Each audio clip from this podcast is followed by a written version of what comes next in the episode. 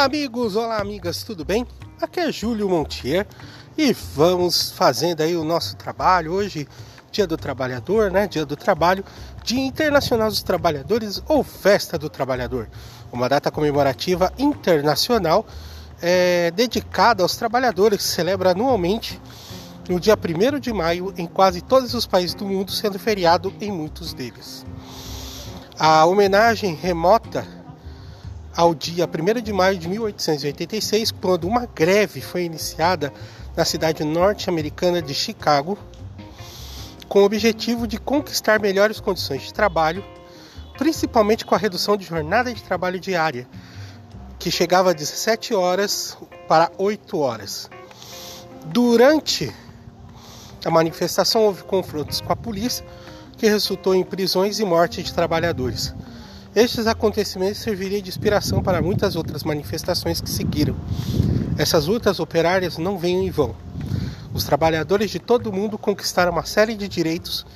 Em alguns países, tais direitos ganharam códigos de trabalho que estão sancionados por constituições. No período entre guerras, a duração máxima de jornada de trabalho foi fixada em 8 horas na maior parte dos países industrializados né? As origens operárias e anarquistas, né?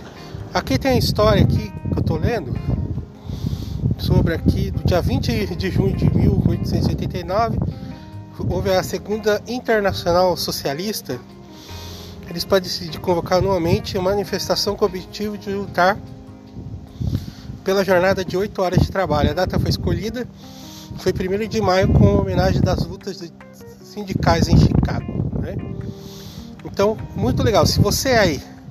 Ah, vamos falar do Brasil. Com a chegada dos imigrantes europeus ao Brasil, as ideias de luta de direitos dos trabalhadores vieram juntos.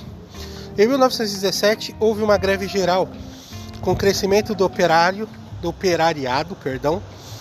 O 1 de maio foi declarado feriado pelo presidente Arthur Bernardes em 1925 até o início da era Vargas, que foi de 1930 a 1945, certo que todos os tipos de agremiação dos trabalhadores fabris eram bastante comuns, embora não constituíssem um grupo político muito forte. A data incipiente a industrialização do país. O movimento operário caracterizou-se em primeiro momento teve influências do anarquismo e mais tarde do comunismo com a chegada de Getúlio Vargas ao poder as influências foram gradativamente dissolvidas com o chamado trabalhismo. Até então, o Dia do Trabalhador era considerado, no âmbito dos movimentos anarquistas comunistas, como um movimento de luta, protesto e crítica às estruturas socioeconômicas do país. A propaganda trabalhista de Vargas sutilmente é, transformou o dia destinado a celebrar o trabalhador no dia do trabalho. Tal mudança, aparentemente superficial, alterou profundamente as atividades realizadas em 1 de maio. Até marcado por piquetes e passeadas, o Dia do Trabalhador passou a ser comemorado com festas populares, desfiles e celebrações similares. Aponta-se o caráter massificador do Dia do Trabalho no Brasil, se expressa especialmente pelo antigo costume dos governos que tinham que anunciar o aumento anual do salário mínimo. Outro ponto importante foi atribuído ao Dia do Trabalhador foi a criação do, da consolidação das leis de trabalho, a CLT, no dia 1 de maio de 1943.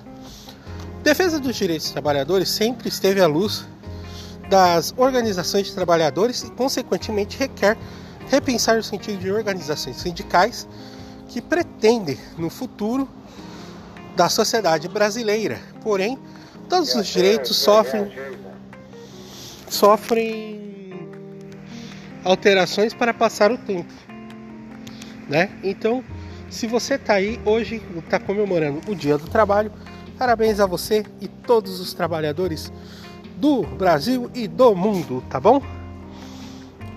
Né? Então, vamos aí. Muito obrigado. Quero aí dedicar a todos aí esse grande movimento e um grande abraço a todos. Radioatividade.